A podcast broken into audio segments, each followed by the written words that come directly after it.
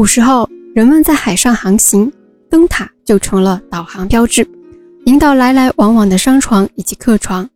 在我们温州鹿城区的江心屿上面啊，就有这样一对灯塔，一个在东，一个在西，于是人们就称呼它们为东塔和西塔，也叫做江心双塔。东塔出生于唐咸通十年，也就是公元八六九年，现在已经一千一百五十二岁了。塔的整体高度有三十余米。西塔出生的时间比东塔晚。是在北宋开宝二年出生的，也就是公元九六九年，现在已经一千零五十二岁了。塔整体高三十二米，两座塔都是六面七层砖木结构，塔的每层每一面都有一个连瓣形龛和外围的走廊，里面可有扶梯直上塔的顶端。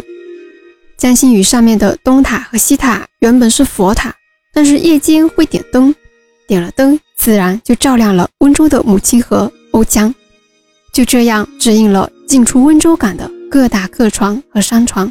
所以江心屿的双塔虽然是佛塔，但实际意义上啊，它已经与灯塔没有差别了。那些修行的和尚也就成了最早的守塔人。关于这点，史料上也是有记载的，比如《温州府志》《孤屿志》等相关史料记载。自宋代开始，直至清光绪年间，江心屿上这对双塔的塔顶就已经夜灯高照了，成为引导船只来往温州港的重要灯塔。更有国际专家考证，江心屿上的这对双塔呀，是目前亚洲具有灯塔功能且建造时间最早的建筑物，也是世界范围内唯一完整保留的古航标雏形典范。孤屿今才见，原来是两峰。塔灯相对影，夜夜照鱼龙。这首诗就是北宋温州知州杨庞对江心屿这对双塔最好的描述。那我们都知道，古时是没有电的，那我们的灯塔是如何照明的呢？用蜡烛。那有人就会问了，蜡烛那么微弱的光，能照亮什么呢？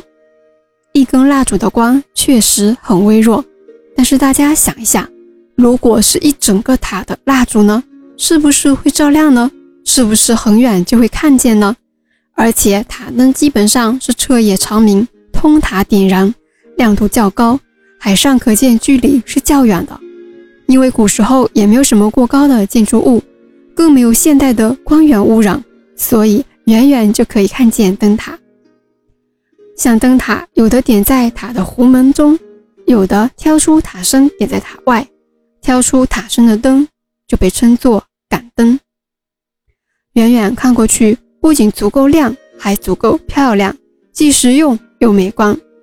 后来到了1781年，欧洲开始采用圆筒形灯泡和抛物面反射镜来照亮灯塔。到了19世纪50年代。美国人开始用菜籽油代替精油作为燃料，五十年代中期又以猪油替代。十九世纪七十年代开始，煤油逐渐开始取代猪油，一直到八十年代末完成了全部的替换。二十世纪初，电力开始取代煤油，并借由达伦光得以进一步的发展，使得黄昏时塔灯能自动点亮，黎明时自动熄灭。这就是灯塔从古至今的变化。因为地理的关系，大家也都知道，温州每年都会有台风，而江心屿的双塔已经在岛屿上屹立了千年而不倒，成为了温州千年来的中西方文化交流的活见证。二零零二年，国家邮政局发行了世界历史文物灯塔的邮票，一套总共有五枚，其中有一枚就是温州江心屿双塔。这是温州题材首次印上邮票，发行量达到了一千三百五十万枚。关于东西双塔，还有一些民间的传说。这个传说啊，不惑小时候在江心屿上面玩的时候也做过。那是什么传说呢？不惑下期告诉大家。我们下期见。